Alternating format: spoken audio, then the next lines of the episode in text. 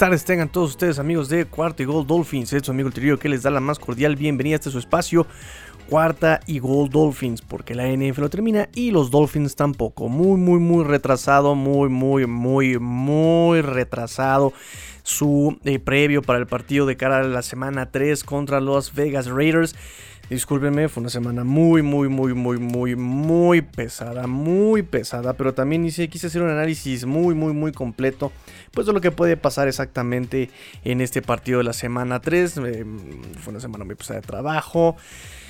Me la pasé viendo videos en transporte público con los clientes, ya saben, mientras trabajaba. Este, oye Ángel, ¿qué? Ah, sí, sí, sí, sí, lo que quiera, lo que quiera, lo que quiera. Sí, sí, pero ya déjeme ver el video.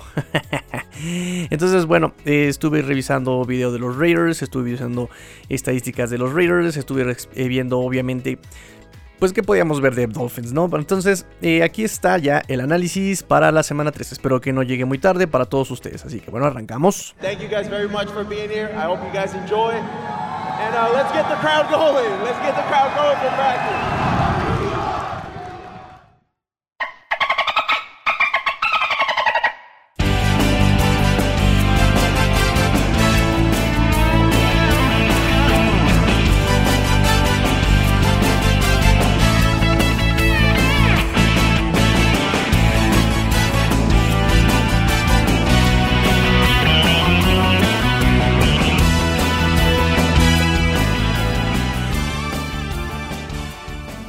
Voy a comenzar con la última conferencia de prensa que tuvo el coach Flores. Vamos a empezar por ahí. Este, por ahí vamos a empezar, eh, ya que pues, tiene ahí relevancia, ciertos comentarios que, que tuvo el coach Flores en, su, en sus comentarios. Dice, le preguntaron sobre eh, la cuestión de la ofensiva. Dijo el coach Flores que los Dolphins quieren mantener el equilibrio en la ofensiva. Dijo que busca que el equipo sea más eficiente, pero dice que al final del día se trata solamente de ejecución. Según él dice el coach Flores que es eh, cuestión de ejecución yo creo que es una cuestión de ejecución del coach.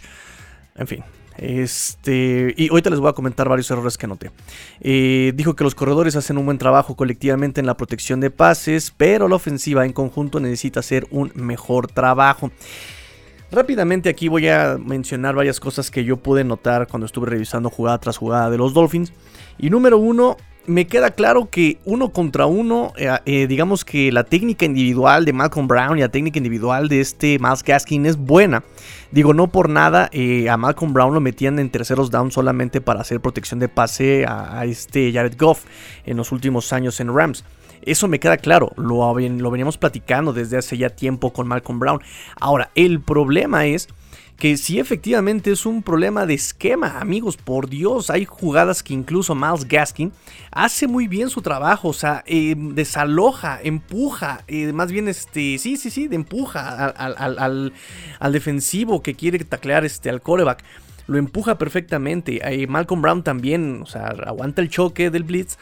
El problema normalmente que vi con esta situación es que normalmente para empezar, eh, hubo una, una, por Dios, hubo una jugada en la que Tua avisa del blitz, avisa del blitz que va por fuera, que es el de, que es el defensive back, o sea, es el profundo el que va a disparar.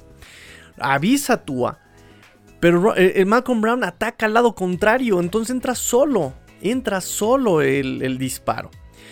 Ahora, eh, vi que los dos running backs, tanto Miles Gaskin como Malcolm Brown, atacan de inmediato la protección de pasos, atacan, buscan inmediatamente. Y no sé si sería más prudente hacer como en colegial o en otros equipos que normalmente esperas a que alguien dispare y ahí es cuando atacas. O sea, tienes un tiempo de paciencia para ver quién puede eh, disparar que no haya sido tomado por la línea ofensiva. Y eso no lo hacen los Dolphins. ellos atacan de inmediato, ellos atacan eh, a un hombre, ¿saben? E, es, interesante eso, por eso repito, siento, presiento que aquí debería haber eh, otro tipo de señalamiento a, los running backs, ¿no? Incluso hay ocasiones en los que Miles Gaskin eh, igualmente corre a bloquear a quien ya está tomado. Y así como que me digan que el, liniero que toma o el defensivo que toma le haga falta un doble equipo o no sé, eh, un, 2, un 2 a 1, realmente yo no lo veo necesario, ¿no? Meter ahí al running back a bloquear de pase. Entonces, eh, más bien eh, a ese hombre, a esa asignación, debería ir a otra asignación el running back. Entonces, sí, me queda claro lo que dice Brian Flores, sí, hace un buen trabajo, está chido, está padrísimo. Pero creo que ahí vuelvo a lo mismo, habría que meterle un poquito más de coco y aprovechar mejores esas eh, cuestiones de, bloqueo de pases de los running backs. Pero bueno, eso es una de las tantas observaciones. Me sigo. Eh, dice que Will Fuller ha trabajado muy duro, que lo ha hecho muy bien esta semana y que espera que juegue el domingo. Los Dolphins van a dar eh, los toques finales al plan de juego justamente el jueves, había dicho este Brian Flores. dijo también que los Raiders cuentan con buenos pass rushers como Max Crosby y Yannick Ngakwe eh, pero hay diferentes formas y maneras de eh, limitar su productividad. Me queda claro, claro, me queda clarísimísimo, por supuesto que se puede. Que es algo que les vengo diciendo desde la semana 1, maldita sea.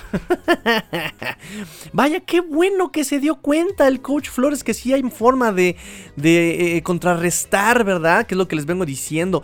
Para todo hay un antídoto, maldición. Pero bueno, vamos a platicar de esto un poquito más adelante. Espero que el coach Flores sepa cómo contrarrestar el pass rush de, las, de los Raiders. Vamos a ver. Eh, nos dice también eh, que tiene una buena idea de cómo se va a ver la línea ofensiva el juego de la semana 3 contra Raiders. Aunque obviamente pues no va a compartir y no va a echar ahí este, obviamente no les va a soltar las respuestas ya tan pronto, ¿no? Este, vamos a tener que esperar. En ese sentido, ¿qué opciones tenemos? ¿Qué opciones tenemos? Meter a Liam Meikenberg como guardia derecho, como guardia izquierdo. Y meter a Robert Hunt como tackle derecho, como lo hizo el año pasado. Este, meter a este Jesse Davis como tackle izquierdo, tal vez. Y mm, la verdad es que pues sabemos que Jesse Davis ha ganado, no sé por qué, toda la confianza de los coaches de los Dolphins. Eh, pasan, las, pasan las gestiones y él sigue, no sé por qué. Eh, lo que sí es cierto, amigos, es que, repito, la idea de que la línea ofensiva no es elite. Me queda claro que no es elite. Pero sí habría que eh, usarlos mejor y coacharlos mejor. Por ahí me comentaban eh, por Twitter, no me acuerdo quién, no olvidé a quién, pero me comentaban, me, me, compartió un video muy interesante de YouTube donde analizaba snap tras snap a este Austin Jackson. Y viéndolo snap por snap, digo, no es nada nuevo. Yo ya había visto snap por snap este, las jugadas, pero me gustó que este fuera en, específico Austin Jackson. Eh, pero muchas veces, repito, no es problema de talento, es problema de, de, fundamentos, de, táctica, ¿saben? Hay veces que a la jugada Austin Jackson sube al hombre de segundo nivel.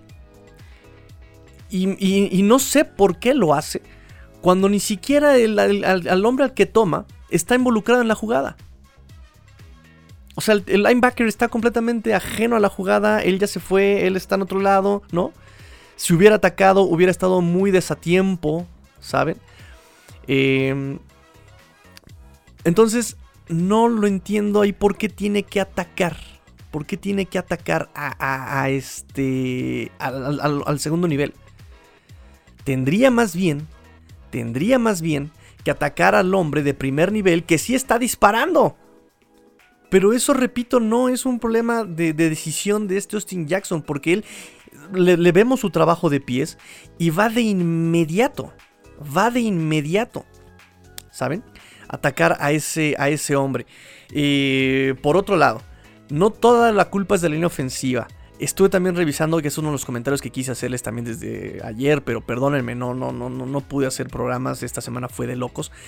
Este, otro de los problemas es que muchos, muchas jugadas estuvieron rotas, pero por los bloqueos de los Titan y de los running backs incluso. Muchos acarreos estuvieron rotos por bloqueos de que, le, que le tocaba a este Adam Shaheen, que le tocaba a este Dorm Smythe.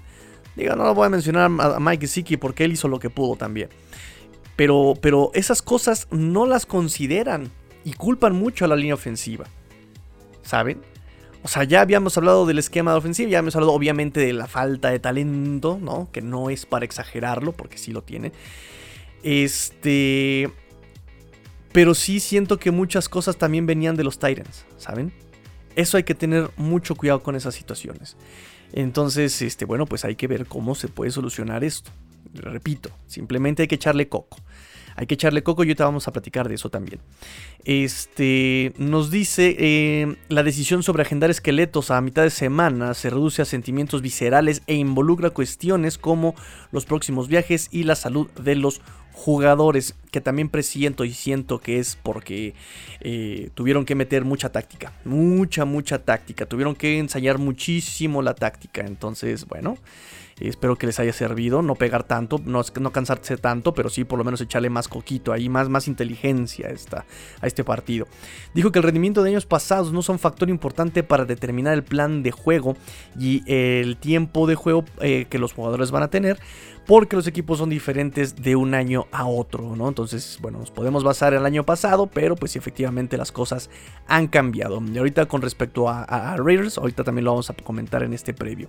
Este, dijo también que las analytics juegan un papel importante en las decisiones del juego, pero no son un factor, digamos, determinante, ¿no? No, no toman el último, la última palabra, no, no, no, no se basa en las analytics, nos dice Brian Flores. Y bueno, así termina la, conferencia de, o el resumen de la conferencia de Brian Flores. Este, vamos a un poquito de noticias, vamos un poquito de noticias ya para entrar de, ahora sí de lleno al previo de los Raiders. Y pues para empezar, para empezar amigos, este, pues van los, los, Dolphins a Las Vegas sin el coach de linebackers externos, Rob Leonard, por COVID. Es de las primeras noticias que tenemos. Es el segundo coach que tiene este tipo de problemas. Recuerden que George Gatsby no estuvo casi toda la pretemporada por tema justamente de COVID.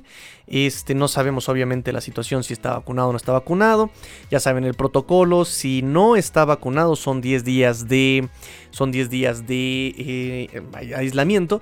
Si está vacunado eh, son simplemente dos pruebas. Si que esté negativo después de 24 horas y puede regresar, ¿no? De todas maneras pues no, no, no da chance de llegar. Si no está vacunado y fue solamente contacto este, con alguien cercano con COVID, serán 5 días por lo menos. Entonces, bueno, pues no, no, da, no da chance a que regrese contra los Raiders, no va a ser el viaje. Entonces, eh, pues esa es una de las noticias que tenemos. De los del Practice Squad, no sé si yo les había comentado, del Practice Squad, los protegidos esta semana, es justamente nuevamente, obviamente, obviamente, como me encanta cómo ya le echaron ahí este carrilla con eso, amigos, muy bien, muy bien. Obviamente, Red Senate va a ser este, uno de los, de los protegidos. También lleva Shirt, este defensive line, este de, defensivo. Eh, también está Jamal Perry protegido y Calvin Munson, también linebacker, que no me gusta mucho cómo juega la que le esté Calvin Munson, pero pues ya tiene bastante, bastante experiencia y pues ya conoce también el equipo titular. El año pasado ahí estuvo con los Dolphins en el roster, en el roster activo. Esas son las noticias y ahorita justamente sábado 25 de septiembre a las 2 de la tarde me están llegando pues rumores y que fuentes indican, fuentes indican, fuentes indican. Eh, yo no lo reporto hasta que sea completamente oficial, pero bueno, se los comento que Tua Tonga Beloa va a entrar a Injury Reserve. Realmente no es nada nuevo o algo que sorprenda. Más bien teníamos la esperanza de que pudiera entrar antes, ¿no? Que pudiera recuperarse antes. Tomando como, digamos, como comparación a Drew Brees que se reventó nueve costillas y, pulmón perforado y regresó en un mes. Entonces esperábamos que pues dos costillas o una fisura pudiera por ahí permitir a Tua regresar antes. No va a ser el caso porque con Injury Reserve son mínimo mínimo 3, semanas. Entonces, bueno, Tua se perdería el juego contra Raiders, se perdería el juego contra Colts, se perdería el juego contra Tampa. Y pues bueno, veremos, veremos, veremos si puede regresar contra Jacksonville, eh, que sería un juego papita, pero sería ya en, en, Londres. Este, y si no, contra Atlanta, ¿no? Digo, también ya conoce a la Atlanta por la pretemporada, ¿no? Prácticas conjuntas, podría ser un buen un buen juego para pues eh, recuperar confianza, aunque no sé si sería lo mejor regresar hasta hasta la semana, no sé, la de Houston, porque después de Atlanta tenemos a los Bills otra vez, entonces va a estar, va a estar bueno cómo manejan esa, e, e, esa logística los Dolphins. Pero bueno, este, mm, alguien que tuvo ahí la... ¿Cómo llamarlo? La voz de profeta fue a Watson, que justamente en Roundtable dijo que iba, se iba a lesionar Tua, iba a salir Jacoby Brissett, nos iba a llevar al campeonato. Fue a Watson Medrano, al cual, bueno, no sé si felicitarlo por su. por su. Pues tan perspicaz visión o odiarlo por echar la sal. Ah, en fin, perdón amigos, estoy muy estresado, ando muy rompe rompecaras el día de hoy. Así que bueno, esas son las noticias que tenemos más relevantes para esta semana. Y pues bueno amigos, ahora sí vamos a entrar a lo que querían escuchar desde un principio, que es el previo, el previo para este juego contra los Raiders de la semana 3, domingo a las 3 de la tarde, eh, hora de la Ciudad de México, 4 hora local allá en el estadio de la, de la Legend Stadium, ¿verdad? Em, aquí tengo, perdón, aquí tengo mis copias y todo, les digo que tengo todo revuelto. Este, aquí tengo justamente, ajá. Ah, no, una de la tarde allá en el Legend Stadium, este, allá en Las Vegas. Y... perdón amigos, van a pensar que ando como abuelito, ¿verdad? Y... Es que tengo una de papeles aquí, debería tener todo preparado. Este... Ay, no, ya lo revolví todo. Perdónenme, amigos. este, sí, ya no sé qué desmanice. Bueno. Pero si es a las 3 de la tarde, hora local en Miami. Este, obviamente va a ser, perdón, 4 de la tarde allá en Miami, 1 de la tarde aquí en, ¿qué estoy diciendo? 3 de la tarde aquí en la Ciudad de México. Este, tengo obviamente los datos históricos, amigos, para este partido. Como siempre les gusta, tengo los datos históricos. Pa, pa, pa, Esto no va aquí.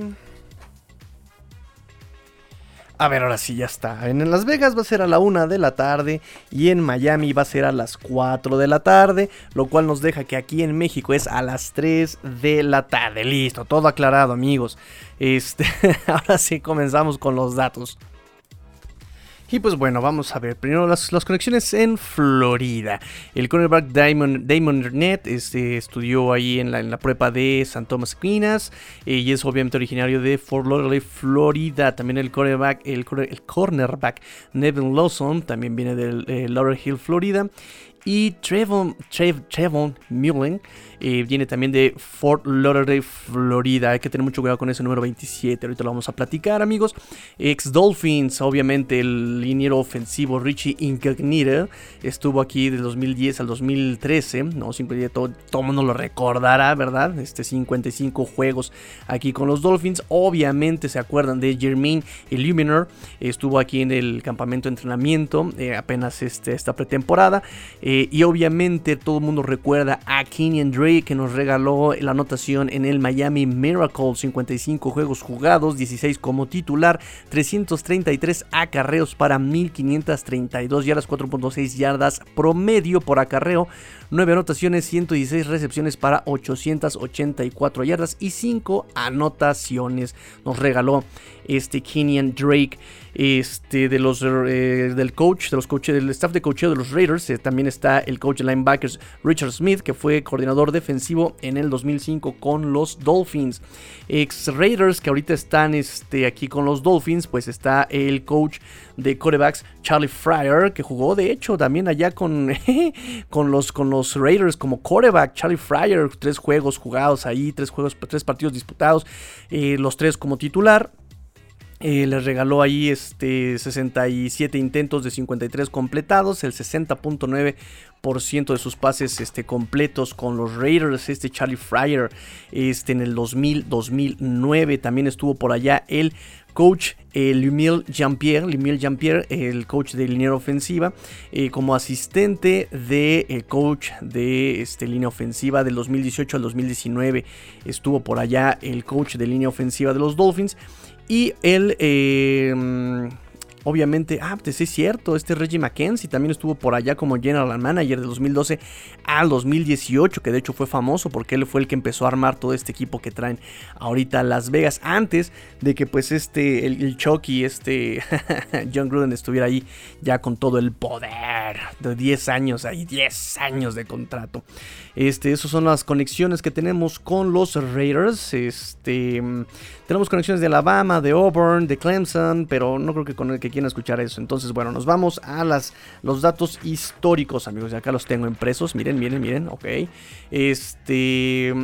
Miami es quien lleva el liderato en la serie en, temporada regular. 18 ganados, 17 perdidos, un empate entre los Raiders y Miami. En postemporada, eh, Las Vegas lleva el liderato, 3 ganados, 1 perdido. En postemporada. Este, mm, los últimos 5 encuentros, Miami le gana en el 2012 35 a 13. En el 2014, allá en Londres, Miami gana 38 a 14. En el 2017 ganan los Raiders 27 a 24, cerrado encuentro. En 2018 Miami le gana 28 a 20 a Oakland. Eso creo que fue el día del famosísimo high five entre obviamente Albert Wilson y Jakeem Rand. ¿Se acuerdan esa anotación? Este, y en el 2020 eh, los Dolphins el año pasado le ganaron a Las Vegas con esa última anotación 26 a 20 25. Si son los últimos 5 encuentros. Miami va, va ganando la, serie. Este, vamos, el, el, margen más grande de victoria de los Dolphins ha sido de 24 puntos en el 2014. Este, el margen más, largo, más, más grande de victoria de Las Vegas ha sido de 27 puntos en el 2001. Em, la serie, la serie que ahorita, la, actual de, de, los Dolphins es de dos ganados. Este, la más larga ha sido de 5 entre el 2008 al 2014. Eh, la serie más larga de Las Vegas ha sido de 6 entre el 79 y el 86. La mayor cantidad de puntos anotados por los Dolphins ha sido de 38 en el 2014, 38-14. La mayor cantidad de puntos anotados por los Raiders ha sido de 47, 47 a 21 en el 68. Eh, la mayor cantidad de puntos anotados por los dos equipos ha, ha sido de 79. En el 84, cuando eran Los Ángeles Raiders, fueron 79 puntos entre los dos. Ganó Raiders 45 a 34. Eh, la menor cantidad de puntos anotados por Dolphins ha sido en el 2001. Oakland 27, Miami 0. Y eh, la menor cantidad de puntos anotados por los Raiders ha sido en el 78 con solamente 6 puntos, Miami 23, Oakland 6. Y la menor cantidad de puntos anotados por los dos equipos ha sido de 16 en el 79, Oakland 13, Miami 3. Esos son los datos históricos. Recordemos qué pasó en el partido pasado. Bueno, no, hay mucho que acordarnos, ¿verdad? en el Las Vegas Miracle con ese pase que manda este Ryan Fitzpatrick a Mac Hollins, que por cierto, este, el mismo Ryan Fitzpatrick aceptó que si no le hubieran jalado el casco no hubiera podido completar ese pase, porque le quitó fuerza, le restó fuerza, y eso fue justamente lo que hizo que completara el pase Mac Hollins. Bueno, esos son los datos históricos, amigos. Vamos ahora sí ya al previo, a lo que nos surge. Pues bueno, empezamos amigos con las altas y las bajas de los eh, Raiders de Oakland. Para empezar, vamos al Injury Reserve. Vamos al Injury Reserve. Al reporte de lesionados. Vamos al reporte de lesionados. Rápidamente tenemos que eh, los Raiders reportan como eh, fuera para este, para este domingo al guardia Rich Incognito por una situación en la pantorrilla, el safety Dallin Levitt por contusión y el safety Roderick Tamer por el tobillo. De hecho, no participaron en toda la semana. Aquí la cuestión más importante que creo que va a pegar muchísimo más todavía es el running back Josh Jacobs. Josh Jacobs que no participó en toda la semana. No lo ponen como fuera, lo ponen como doubtful, como dudoso, que lo cual pues ya es una señal mala para que participe él. Este, otra cosa es que también incluso en palabras de John Gruden lo puso como verdaderamente muy dudoso que pueda jugar Josh Jacobs en este partido, lo cual pues nos conviene un poco este, a los Dolphins porque es un arma menos. Este, y de ahí en fuera, bueno, eh, regresa Yannick Ngakwe. Recuerden este defensive end que es bastante, bastante, pues, eh, eh, productivo, podremos decir, ¿no? Este, a sus entrenamientos. Estuvo limitado el miércoles, pero a partir del jueves y el viernes ya estuvo completamente, pues, full en sus entrenamientos sin limitaciones. y pues va a estar listo para la semana 3 contra los Dolphins. Y obviamente también vamos a hablar sobre las altas que tuvieron los eh, Raiders en esta temporada. Y obviamente empezamos con el antiguo conocido que es Kenyan Drake. Kenyan Drake sabemos que viene de Arizona. Ya había jugado con los Dolphins, obviamente, todo el mundo lo recuerda. Este, también eh, llegó el cornerback Casey Hayward Jr. También de experiencia, tiene 10 años de experiencia. Viene de Los Angeles Chargers. También bastante, pues ahorita lo vamos a platicar con este Casey Hayward. El defensive tackle Quinton Jefferson, su antiguo equipo fueron los Buffalo Bills, 6 años de experiencia. El linebacker Denzel Perryman, también el linebacker, 7 años de experiencia. Viene de Los Angeles Chargers.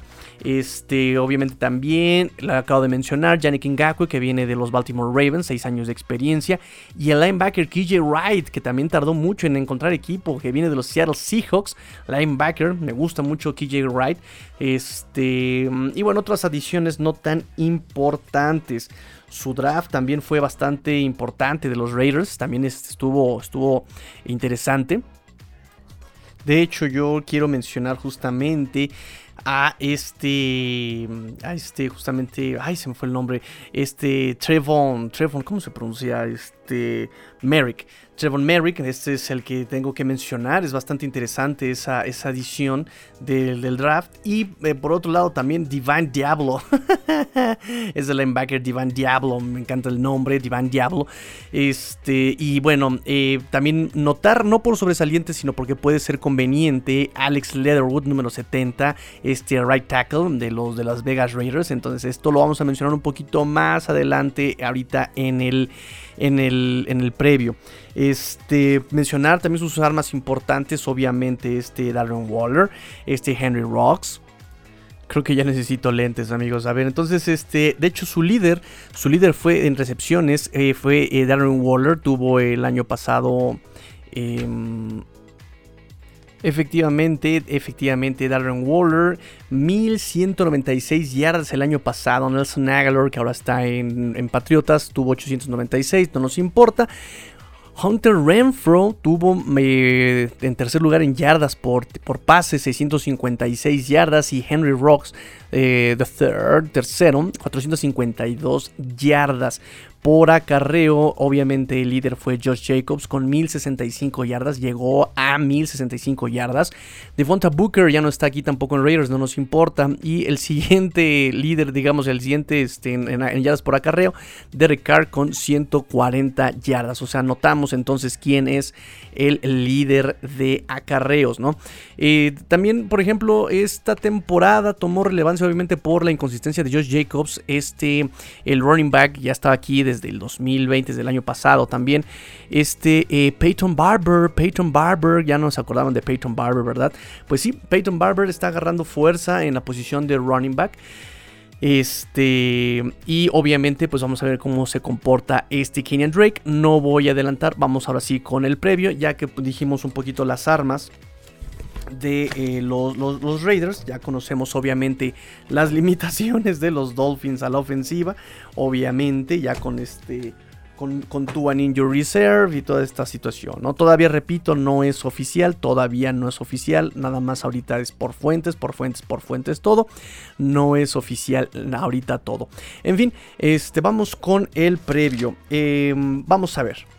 Estuve revisando las jugadas de los Raiders, estuve revisando las jugadas, jugada tras jugada contra los Pittsburgh Steelers. Eh, vamos a empezar con la ofensiva de Miami, que creo que es algo que, genera muchísima, muchísima duda. Eh, como les he dicho, Normalmente toda, toda la NFL, todas las estrategias siempre tienen un antídoto, siempre se puede contrarrestar todo. Dependerá obviamente de qué tanto coco le metas y dependerá obviamente también de qué tanto de material humano tengas para realizar ese tipo de, de jugadas y de contrarrestar al rival. Eh, a la ofensiva, obviamente la tenemos limitada, una línea ofensiva que no termina de cuajar, que está llena de, muchos jovencitos. Este, obviamente la constancia es indispensable y los Dolphins no han tenido constancia, pues en, por lo menos en la cuestión ofensiva de, coaches, ¿no? Siempre ha habido un coordinador ofensivo distinto, bla, bla, bla, bla. esas historias ya no las sabemos. De cualquier forma, yo sigo convencido que por talento no, no podemos, eh, digamos, decir que no hay talento en Miami, que más bien que no está bien aprovechado, no está bien utilizado y en general las piezas en toda la ofensiva de los Dolphins, ¿eh? o sea, porque también he visto pues jugadas que no tienen ni pies ni cabeza, sinceramente, ¿no? Del esquema de bloqueo, no tiene pies ni cabeza, eh, vamos, no voy a ahondar en esto que ya hemos platicado, pero sí puedo decirles eh, digamos, segmento a segmento, cuáles podrían ser las soluciones que yo veo para poder afrontar este equipo de las Vegas Raiders. número uno, vamos a empezar con la línea ofensiva. Obviamente la línea ofensiva no va a poder contra este eh, pass rush que es bastante agresivo de los Raiders. La semana pasada tuvieron muchas presiones a, Big Ben, eh, dos capturas, nueve toques al, coreback. Es decir, eh, es bastante agresiva esta, este, este pass rush. La línea ofensiva no va a poder con tanta gente aquí, digamos, de, los, de, de las Raiders. Los Raiders presionan normalmente con cuatro, con cuatro hombres. Dejan atrás eh, a dos linebackers. A los cornerbacks los ponen a veces en cover 1, un safety. A veces meten cover 2, dos safeties. Meten a los, eh, a los cornerbacks en, personal. Eh, con los wide receivers. Este, pero justamente con cuatro es suficiente para obtener ahí presión sobre el coreback. Entonces, va a ser complicado si quieres poner a alguien que detenga a Max Crosby o incluso al recién, digamos, eh, al, que acaba de sanar, que es este Ngakwe. Va a ser muy complicado. Eh, lo que sí pude ver, por ejemplo, es eh, a los running backs de Pittsburgh, a este Najee Harris, cómo le podía correr con relativa facilidad por fuera de los tackles. De hecho, por donde más éxito tuvo, según estadísticas avanzadas y obviamente mi, pues, mi percepción del partido, por donde más eh, digamos, eh, éxito tenía este Najee Harris de correr era por fuera del lado derecho. Por ahí es donde eh, mayor éxito tenían sus acarreos de los, de los Pittsburgh Steelers. Entonces habría que aprovechar los acarreos por fuera de los tackles y eso se puede hacer obviamente con los, con los, con los running backs que tenemos nosotros en este momento. Tenemos obviamente a Miles Gaskin, tenemos a Sofon Ahmed que pueden aprovechar perfectamente acarreos por fuera. Bien pueden utilizar optativas, pueden utilizar resbaladas, pueden utilizar outside zones, pueden utilizar pitch. Y todo si podemos correr por fuera de los tackles del lado derecho sería lo, principal. Eh, ojo, no utilizar, no utilizar, digamos, eh, los huecos, digamos, los externos, como el hueco, el hueco 0 o el hueco 9, el hueco 8.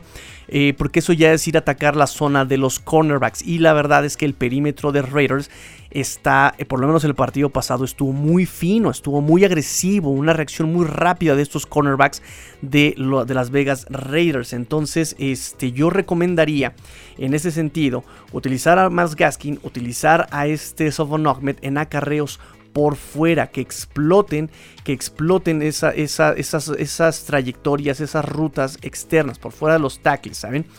Este, digo, tienen la capacidad, tienen la capacidad para afrontar este tipo de acarreos porque también digamos que eh, la línea defensiva de los Raiders, la línea central defensiva, es bastante agresiva también. Va a ser complicado para empezar a abrir huecos. Número dos, va a ser complicado eh, que los running backs de los Dolphins puedan explotar los huecos por el centro. Entonces, repito, los Pittsburgh Steelers eh, la semana pasada aprovecharon muy bien por fuera de los tackles con Najee Harris. Entonces, hay que aprovechar ese tipo de jugadas con este tipo de corredores. Este, correr por el centro, prohibido. Correr por afuera, eso puede, puede funcionar. También para utilizar los linebackers, a los running backs, perdón, a los running backs podemos utilizarlos en pase. Lo puede hacer más Gaskin, lo puede hacer Sobon Ahmed, lo hace muy, muy, muy bien. Y lo podemos utilizar en, hot roads, en, en, rutas calientes, como le llaman en español. Los hot roads pueden ir dirigidas al linebacker. Pero recuerden que este tipo de rutas escape, con este tipo de, rutas, digamos, le llaman las hot roads, las, rutas de seguridad. Eh, no hacerlas normalmente como lo hemos visto en rutas bubble, ¿no? Que es este, ir hacia atrás, haces así como una ondita, una trayectoria ondita y te quedas atrás de la línea y ahí te busca el coreback si no encuentra este, si no encuentra wide receivers y si no encuentra, digamos, este tiempo, eh, si has presionado y encuentra ya el running back, no hacerlo hacia afuera porque repito, los cornerbacks están muy finos, o sea, la semana pasada reaccionaron muy bien a ese tipo de, trayectorias los cornerbacks, y digo los cornerbacks, eh, fue justamente este... Javon Mullen, eh, justamente el que mencionábamos, Hayward y Hubs. Este número 27, Mullen, tuvo dos pases defendidos y una intercepción la semana pasada. Este Casey Hayward, número 29, y el cornerback también, Nate Hobbs, eh, son cornerbacks que reaccionaron muy rápido a las trayectorias como eh, flat, como eh, escuadra fuera, a, las trayectorias del running back que iba hacia afuera, como el bubble, como el escape, ¿saben? Esas trayectorias, reaccionaron muy rápidamente los cornerbacks, entonces no atacar en hot roads a estas, a estas, a la zona de los, cornerbacks. Lo que sí pueden hacer y que funcionó también bastante a Pittsburgh es atacar a los linebackers, que el running back eh, desde su posición de, running back, obviamente desde el backfield, ataque en corto a los linebackers. Pueden ser eh, trayectorias gancho, pueden ser este, rizos, pueden ser, ¿saben? Eh, incluso una pequeña escuadra muy pequeña allá la zona de linebackers, allá atrás de los linebackers o atrás de la línea de defensiva. Ahí puede, puede funcionar muy bien, obviamente, si eh, metes bien la carrera. Y se puede hacer, se puede hacer meter la carrera, repito, con outside zones, con trayectoria, con, sí, con rutas, con este, acarreos por fuera de los tackles. Entonces, eso es lo que yo pude ver con los running backs. Pues, este, si vas a hacer, eh, digamos, hot roads, eh, si vas a hacer trayectorias de, seguridad, no las hagas hacia los, hacia los cornerbacks, hazlo hacia los linebackers. Eh, aprovecha los huecos 6 y 8 del lado derecho. Puedes aprovechar también el hueco 7, puedes aprovechar el hueco 5 por fuera del tackle o entre el tackle y guardia del lado izquierdo, pero eh, la mayor proporción de éxito de los Steelers fueron por el lado derecho, por el lado derecho. Entonces lo pueden hacer. Lo puede hacer Miles Gaskin, lo puede hacer Sofon Ahmed. prohibidas las, las este, los pases pantalla con running backs. La semana pasada les decía que lo podían hacer hacia los eh, wide receivers, lo podían hacer hacia afuera, pero no. Aquí los cornerbacks están reaccionando muy muy rápido. Entonces prohibido cualquier pase pantalla porque eh, los linebackers, eh, para empezar la línea ofensiva de Dolphins no sale a segundo nivel. Entonces para empezar ahí ya estamos perdidos. Y las que estaban funcionando con los wide receivers también y los, running backs hacia, hacia afuera quedan prohibidas también porque los cornerbacks están reaccionando muy rápido. Entonces prohibida los pases pantalla para los Dolphins. Eso por el lado de los running backs. Si nos vamos al lado de los wide receivers, tenemos a, eh, pues, eh, que repito, el perímetro de los, de, los, eh, de los Raiders está muy fino, estuvo muy fino la semana pasada. En safeties tenemos al número 24, este Abram, y tenemos al número 25, este, les decía yo, este Merrick es muy bueno, es novato y está, está reaccionando muy, muy, muy bien ese, ese safety también. Varios pases fueron defendidos y varios pases estuvieron a nada de ser interceptados por los safeties. Entonces yo no recomendaría, yo no recomendaría retar a este Jonathan Abram y tampoco a este eh, Trayvon Merrick. No lo recomendaría. Tampoco a los cornerbacks, te repito, a este Trayvon Mullen y a Casey Hayward. Estaban muy, muy, muy finos. Entonces, eh, aquí la, la cuestión es que si vamos a atacar con wide receivers, vamos a hacerlo como lo hizo Pittsburgh y lo hizo también bastante, bastante bien, que es ir al corto. Tienes el material para hacerlo, tienes el eh, pase corto. Tienes a este Jalen Waddle, tienes a Albert Wilson. Si el idiota no suelta pelotas, gracias. Por favor, Albert Wilson, por favor, recuerda tus años gloriosos, por favor, del 2018, por favor, recuérdalo. Este, utilicen a Albert Wilson en pase corto, eh, utilicen a este Jalen Waddle en corto. Divante Parker puede jugar perfectamente los slants, puede jugar muy bien ahí en corto, atacando a los linebackers. Puedes atacar ahí justamente con trayectorias eh, del slant, justamente las gancho pueden atacar también perfectamente. Puedes utilizar, si es que va a jugar Will Fuller, ahí puede Will Fuller atacar a este, a este Mullins, al número 27 de Raiders. Porque también ahí este Ben eh, podía, digamos, quemar a Mullins en el profundo, en el pase profundo, atacar a Mullins. Lo vi varias veces cuando eh, Dante Johnson, me parece, atacaba profundo. Eh, por pura velocidad se quitaba a Mullins. Entonces, quien puede hacerlo ahí es justamente este, el versátil de, eh, y el experimentado de este Will Fuller. ¿Por qué no recomiendo hacerlo con alguien más? Porque él ya tiene experiencia. Además, es rápido, pero sobre todo porque, repito, no podemos mandar jugadas profundas si no tenemos línea ofensiva estable. No tiene tiempo Jacoby Reset. Entonces, bueno, eh, si en dado caso de que tenga tiempo este Jacoby Reset y pueda mandar pase profundo, va a ser a, este Will Fuller sobre atacando, atacando a este eh, Mullins, atacando al número 27 de los Raiders. Eh, recuerden amigos, dos pases defendidos, una intercepción Mullins en la semana pasada. Entonces repito, quien puede hacerlo es alguien experimentado, rápido y versátil, veloz y versátil como este Will Fuller, sí y solo sí. La línea ofensiva le da tiempo suficiente a este Jacoby Brissett y sí y solo sí el juego terrestre se puede, digamos, eh, ser sólido en este partido. Porque eso va a cerrar, va a hacer que se jale eh, los linebackers hacia abajo, ¿no? La línea defensiva se cierre y puedan ahí generar espacios allá atrás en el perímetro que normalmente se quedaba uno contra uno con los wide receivers y estaba el safety o en o un safety o dos safeties, pero siempre le dejaban a uno contra uno con los cornerbacks a los wide receivers. Entonces, eh, repito, para que la estrategia de Will Fuller profundo funcione, tiene que abrir espacios, tiene que haber un buen juego terrestre y la línea ofensiva tiene que dar tiempo, pero de todas maneras no hay que retar al perímetro de Raiders, reacciona muy rápido, reacciona muy rápido por fuera, por eso también hay que prohibir los bootlegs, porque los bootlegs, aunque es de largo desarrollo, te genera, digamos, em, que puedes lidiar con la presión, la presión se queda en el bolsillo, Jacoby Brissett puede rolar, puede hacer el engaño de carrera y rolar, eh, pero no, la verdad es que los cornerbacks bajan, bajaron muy rápido. Hubo varios bootlegs que intentó Ben Roethlisberger y los, y los cornerbacks bajan rapidísimo. El cornerback slot de los Raiders bajó rapidísimo a taclear. Entonces está muy atento ahí, este, todo lo que es por fuera está muy atento. Entonces si vamos a atacar va a ser al centro. Eh, de hecho tengo estadísticas aquí sacadas por moi. O sea, por mí. Este, que el pase corto en primer down funcionó muy bien el pase corto al lado izquierdo. En segundo down funcionó muy bien el pase corto al centro. Y el pase corto funcionó muy bien en tercer down del lado derecho, quemando a Casey Hayward. Quemando a Casey Hayward en el corto y quemando a Mullins en el largo, al número 27. Número 27 lo podemos quemar en el largo y al número 29 lo podemos quemar en el corto. Primer down y tercer down. En el segundo down atacaron linebackers, los, los Pittsburgh Steelers. Pues entonces podemos ahí atacar con pases gancho, pases slants, escuadras dentro, ¿sí? Pero prohibidos los escuadra fuera, prohibido cualquier pase screen y prohibido bootlegs, prohibido pase hitch. Todo lo que es por fuera está prohibido tenemos que atacar a la zona central, a los linebackers. Ahí es donde podemos atacar.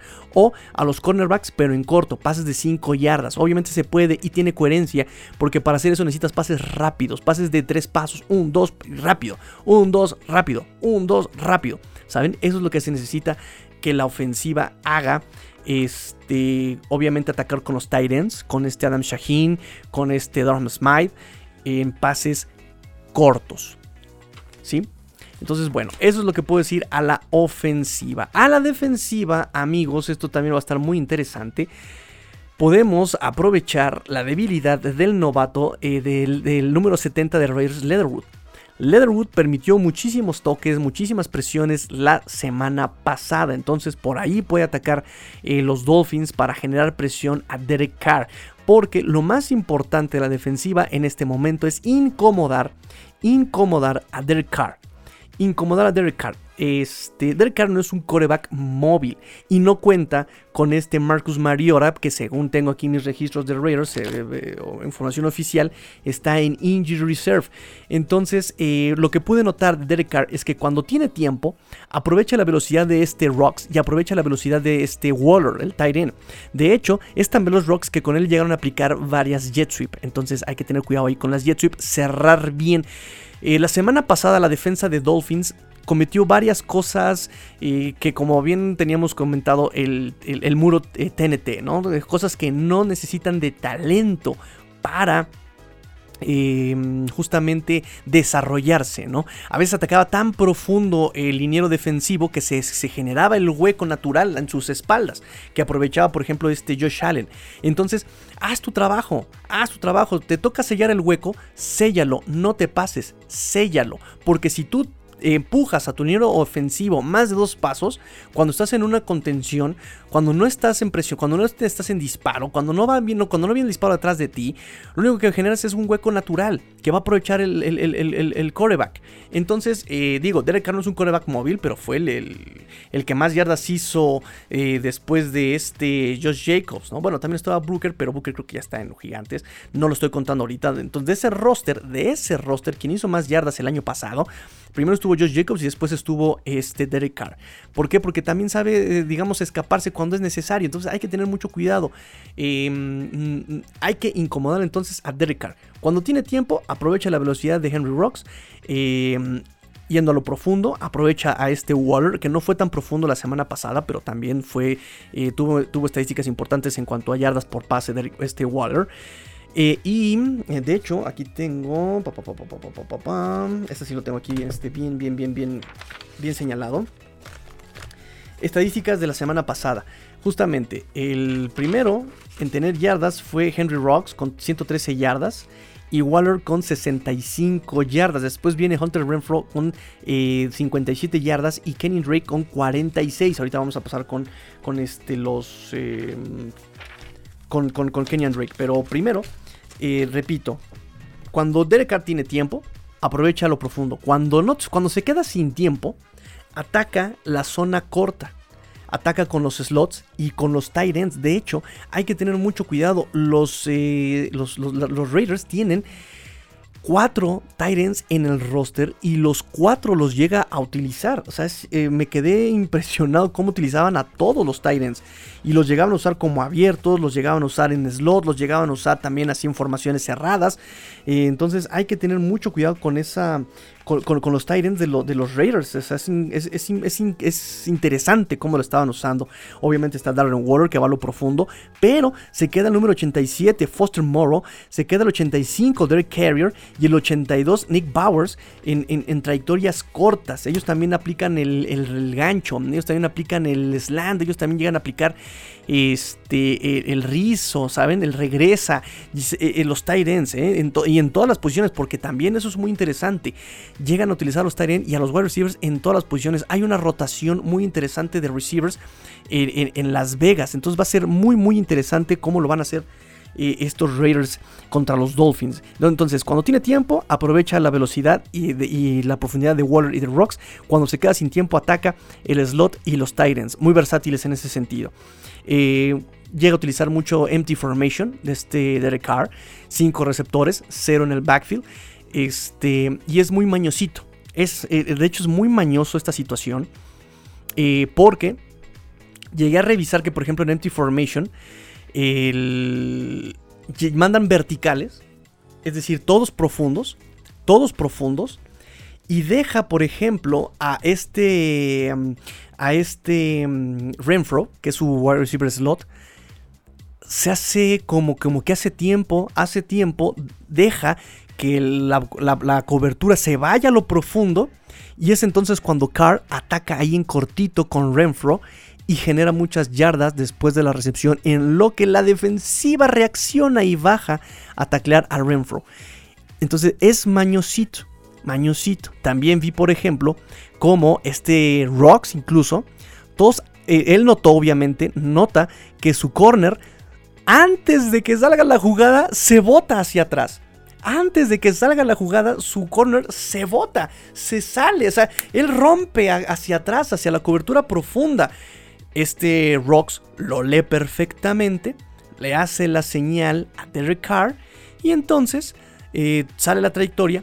Todos salen en profundo. El corner de Steelers se bota. No sé ni por qué. Él se botó. Él dijo: Con permiso, yo me largo.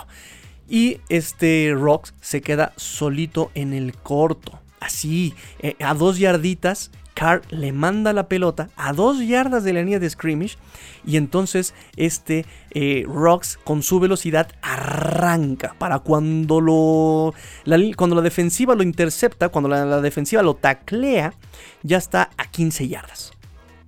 Entonces es muy, muy peligroso justamente las yardas después de la recepción. Cuando estás en corto, atacas con Renfro, atacas con eh, los Titans y generan yardas después de la recepción en corto. Entonces de un pase que reciben a 3 yardas, generas 10. Eh, y en lo profundo, obviamente Rocks es difícil de taclear por su velocidad y Darren Waller por su altura eh, y también su velocidad es difícil de taclear también Waller. Entonces generan, todos generan yardas después de la recepción. En ese sentido la defensiva debe, tiene, necesita y le exigimos que sea fino con los tacleos. Tiene que ser fino con los tacleos esta, eh, esta defensiva de los Dolphins. Entonces, bueno, les comentaba yo sobre los, lo mañoso que son este, justamente los... Em, la ofensiva de, Raiders. Pero también depende, perdón, también eh, justamente se da esta, esta situación de comunicación, de, coordinación, de sincronización. Eh, estos ajustes a la ofensiva en, este, en, el momento de la jugada, porque ya también es una ofensiva que se conocen, se conocen bien, llevan tres años, cuatro años jugando juntos con este cocheo, con Derek Carr, con, con ¿saben? Además de que también Renfro, Rocks entran a su segundo año, ¿saben? O sea, son muchas cosas las que hacen que esta, esta, esta ofensiva tenga constancia, se conozca y logren ajustar en el momento de la jugada. Esa, esa jugada de Rocks así, dándole la señal a Carr, se me hizo increíble. O sea, el cornerback se botó, le valió la jugada, lo notó Rocks, le mandó la señal a Carr, Carr la leyó le manda el pase en cortito y la de jugada fue larguísima, larguísima por la defensiva de Steelers que le estaban dando mucho colchón a los receivers de, eh, de, de, de mm, Derek Carr y los Raiders.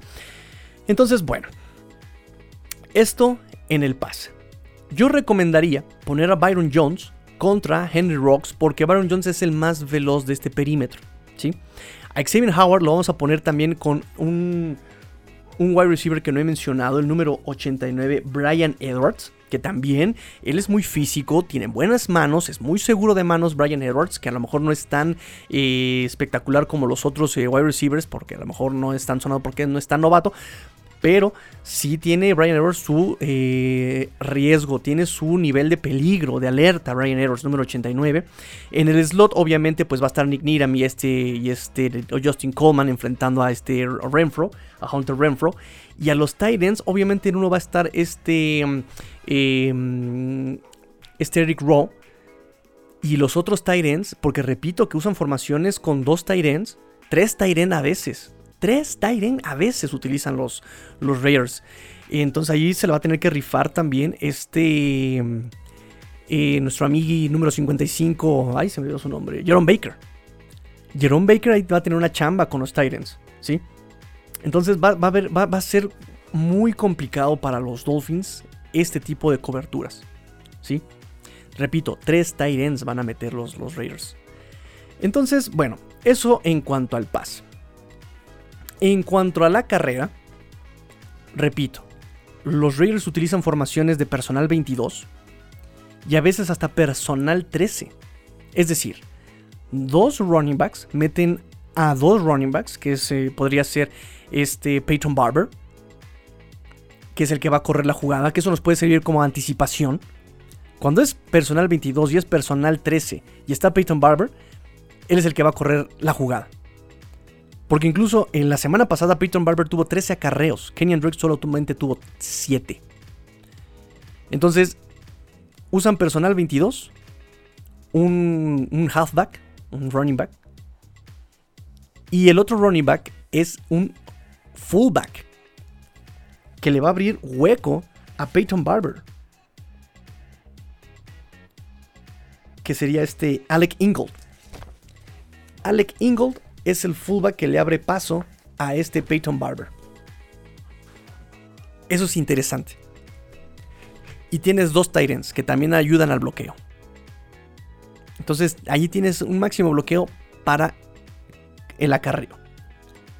Pude notar que tanto, o así que sumados, Peyton Barber y Kenyan Drake, con sus 20 acarreos, lograron 6.4 yardas promedio si corrían atrás del guardia derecho.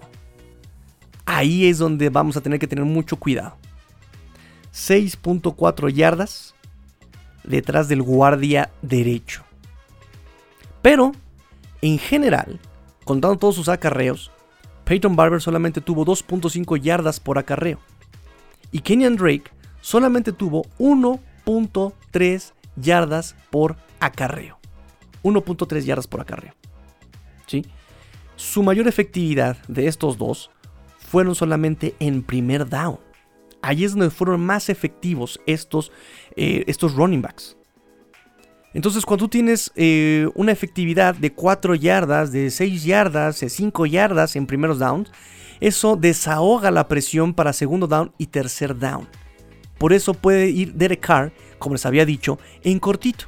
Jugó mucho en corto la semana pasada este Derek Carr con los Steelers. Y es por esto, por su eh, éxito en acarreos en primer down. ¿sí?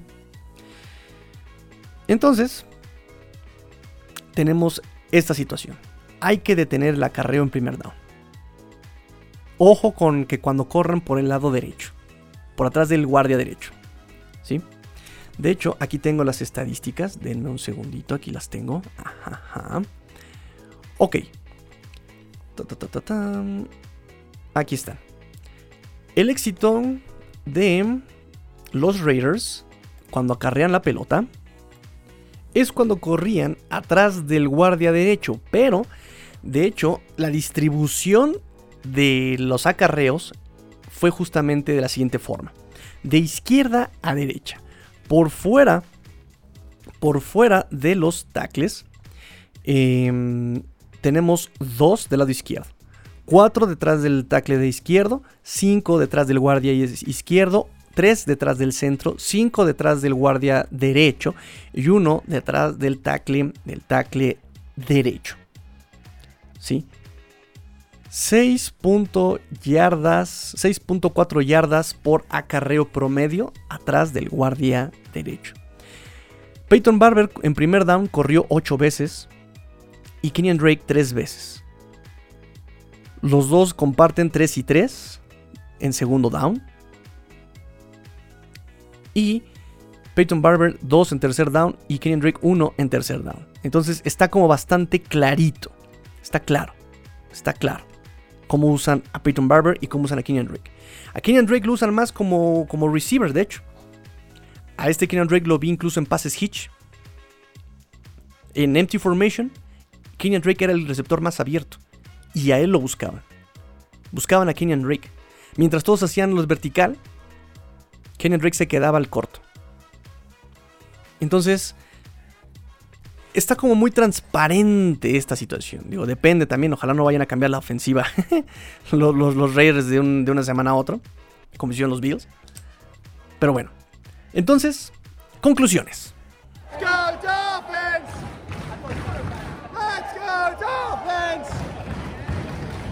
A la ofensiva, los Dolphins van a tener que correr por fuera de los tackles, preferentemente del lado derecho. Y tienen que buscar el pase corto. Tienen que tener un juego exitoso de carrera sí o sí. Los Dolphins pueden ser no explosivos, pueden ser no tan contundentes, tan espectaculares, pero tienen que ser efectivos. Tienen que ser efectivos los Dolphins. No pueden tener errores. Si tienen errores los Dolphins, eh, se acaba el partido. Con el primer error va a ser complicado avanzar la pelota. Tiene que ser pases precisos, tiene que haber cero drops. Así si el pase te llega a 3 yardas, son 3 yardas súper valiosas. Tienes que jugar efectivo, tienes que jugar eh, contundente en ese sentido de efectividad. ¿sí? Vas a buscar eh, el pase corto, siempre al lado derecho. Siempre tratando de quemar a Casey Hayward en el, en el pase corto. ¿sí? Si vas a jugarte el pase largo, es porque ya es porque ya abriste espacios, es porque tienes un buen juego terrestre y es porque la línea ofensiva te dio tiempo. Y en ese sentido vas a quemar a este Mullins. Mullins fue el más eh, eh, vulnerable en el profundo. Pero ojo, repito, no lo recomiendo. Mullins, dos pases defendidos y una intercepción el año pasado, número 27 de Raiders. Entonces, tendrías que jugar con Fuller solamente, número 3 de los Dolphins. En el profundo sí y solo sí se cumplen justamente abrir espacios, buscar un juego terrestre eficiente, constante, eh, agresivo por el lado derecho y que la línea ofensiva te dé tiempo. Mientras tanto vas a buscar ganchos, slants, escuadras dentro en corto, atacando los linebackers, atacando los linebackers, atacando los linebackers. Corto, derecho, izquierdo en primer down, eh, segundo en el centro y en tercer down vas a buscar el lado derecho en el corto. Prohibidos, escuadras fueras, prohibidos, pases pantalla, prohibidos bootlegs, prohibidos hitch, prohibido todo eso. Y prohibido los acarreos por el centro. Prohibido los acarreos por el centro. ¿sí? Todo va a ir por fuera. Todo va a ir el acarreo por fuera, los pases por dentro. A la defensiva, tienes que obligarlos a correr. Tienes que obligar a correr a los eh, Raiders. 2.5 yardas por acarreo Peyton Barber la semana pasada, 1.3 yardas por acarreo Kenyon Drake. Tienes que quitarles su efectividad de acarreo en primer down. Tienes que obligarlos a correr porque ahí tienen menos producción los Raiders sin Josh Jacobs. Entonces tienes que obligarlos a correr. Este, obviamente tienes que tener cuidado cuando corren por el lado derecho, por atrás del guardia. Y si lo vas a obligar a lanzar, si, te, si, si, si lo que le queda a Derek Carr es lanzar, es sí o sí indispensable que incomodes a Derek Carr. Tienes que incomodarlo, tienes que presionarlo. Si no lo vas a capturar, presiónalo, presiónalo, incomódalo. Haz que lance profundo, incómodo, que se precipite, que se presione, que lance incómodo, porque tenemos que provocar el error en lo profundo, porque ahí están el perímetro de Dolphins que puede hacer la jugada grande. Entonces, si vas a hacer que si, vas a dejar que te produzca yardas, que sea en corto yardaje en la carrera.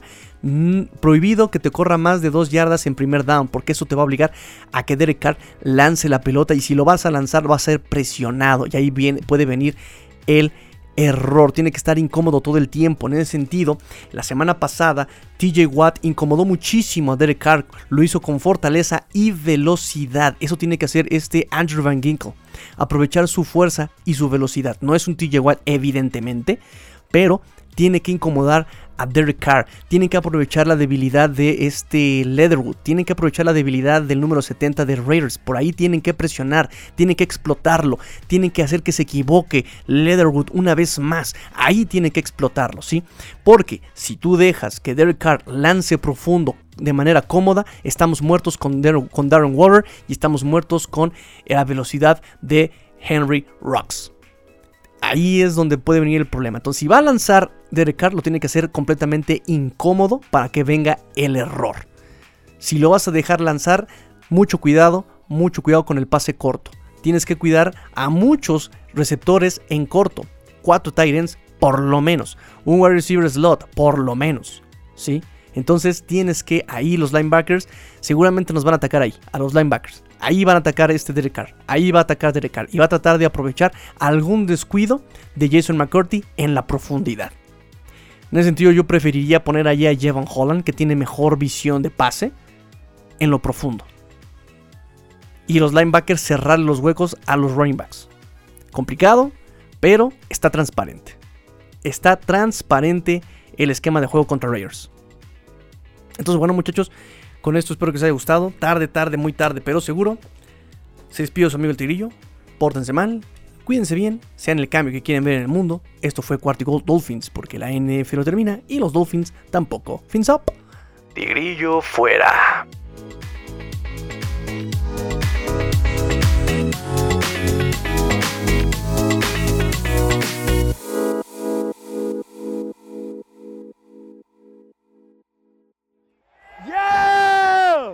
Let's go! Let's go!